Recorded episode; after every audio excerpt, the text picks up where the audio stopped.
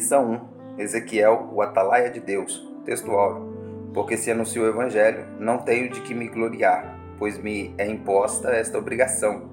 E ai de mim se não anunciar o evangelho. 1 Coríntios 9:16. Verdade prática.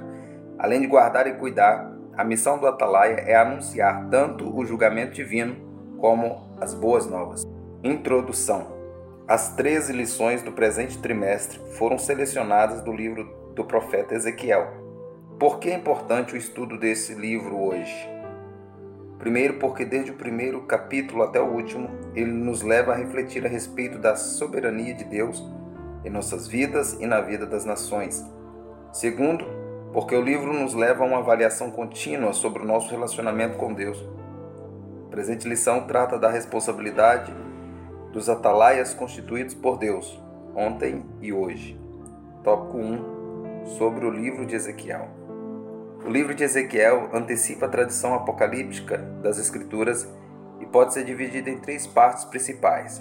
Primeira, capítulo 1 ao 24, a segunda, capítulo 25 ao 32 e a terceira, capítulos 33 ao 48.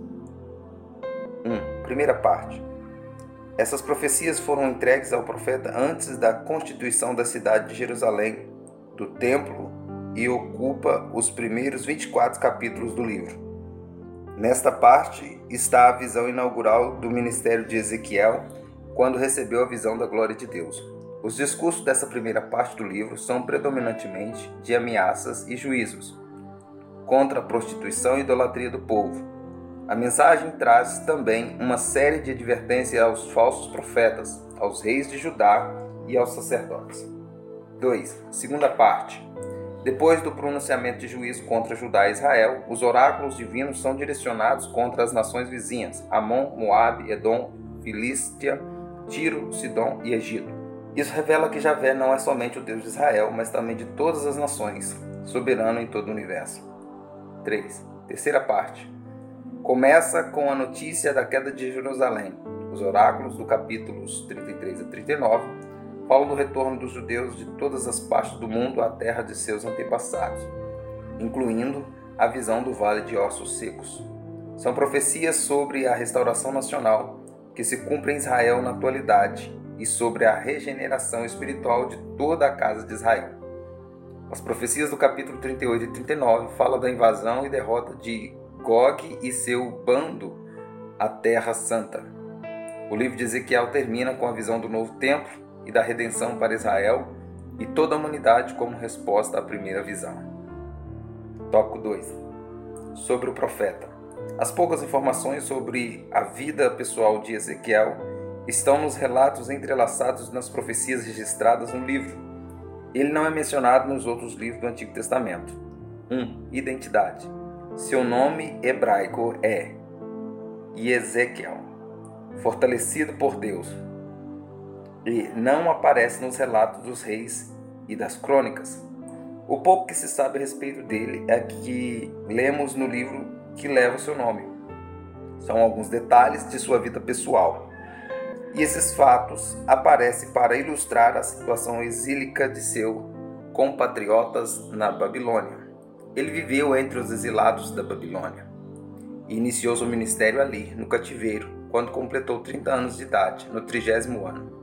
Não se sabe a data exata do fim do seu ministério, mas, com base nos dados cronológicos apresentados no, no livro, sabemos que o seu ofício durou cerca de 22 anos. 2. Procedência. Ezequiel era de Jerusalém e pertencia a uma família sacerdotal, filho de Buzi. Ele foi levado para a Babilônia na primeira leva de deportados em 597 a.C., quando o rei Nabucodonosor depôs Joaquim do trono de Jerusalém levando-o para a Babilônia e pondo Zedequias, seu irmão, em seu lugar. Daniel estava também entre eles. Enquanto Ezequiel vivia entre os exilados e exercia seu ministério profético entre o povo, Daniel servia na corte de Nabucodonosor. Jeremias profetizava em Judá para o povo de Jerusalém. Tópico 3. Sobre o Atalaia. 1. Atalaia é uma palavra feminina de origem árabe, lugar alto. A função do atalaia é descrita em 2 Samuel 18, 24, 27, 2 Reis 9, 17, 20, e melhor ilustrada pela parábola de um militar posto como sentinela em Ezequiel 33, 2 a 6. Essas atividades são empregadas no Antigo Testamento aos profetas de maneira metafórica por causa da responsabilidade da sentinela militar e do profeta de avisar sobre o perigo. 2. O fim dos sete dias. Profeta se refere à primeira visão com qual inaugura o seu ministério profético, que ocupa todo o capítulo 1, a visão da glória de Deus. Há uma mudança brusca do gênero literário apocalíptico nesta visão da carruagem para o estilo típico dos profetas. Veio a palavra do Senhor, ao introduzir o seu chamado para ser atalaia.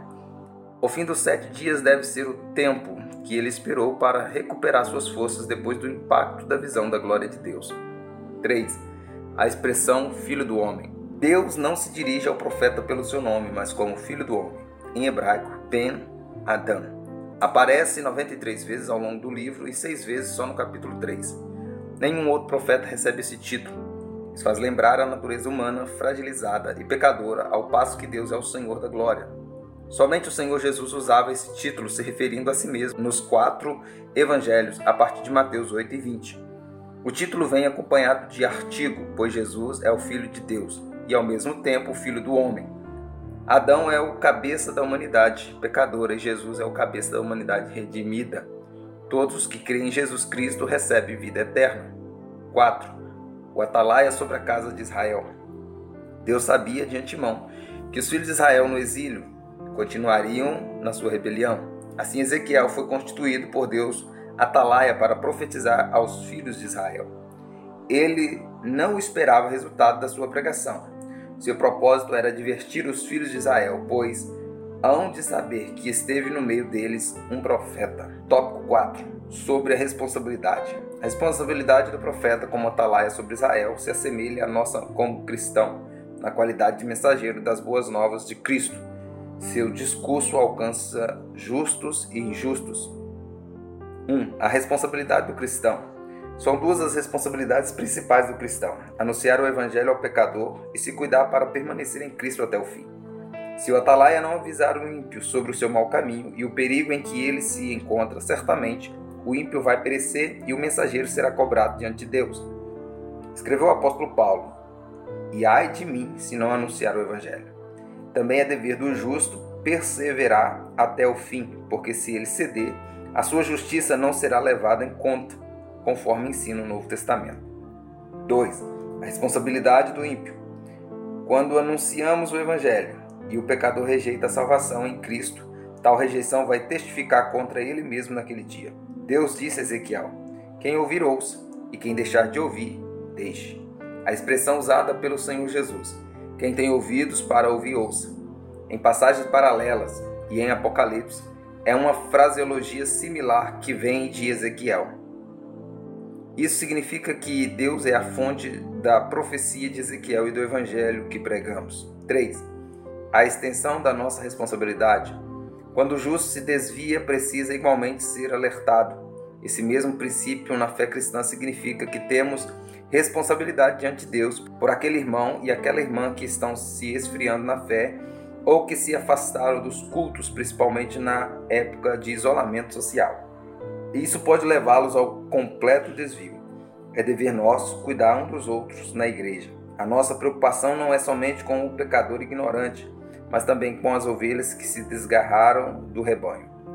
Conclusão: o nosso compromisso diante de Deus é pregar o Evangelho e não converter as pessoas, pois quem as converte é o Espírito Santo o Senhor mandou-nos pregar a palavra, como Deus falou ao profeta. Quer ouçam, quer deixem de ouvir. Continue anunciando a mensagem, ao que devemos fazer com oração, guiados pelo Espírito Santo.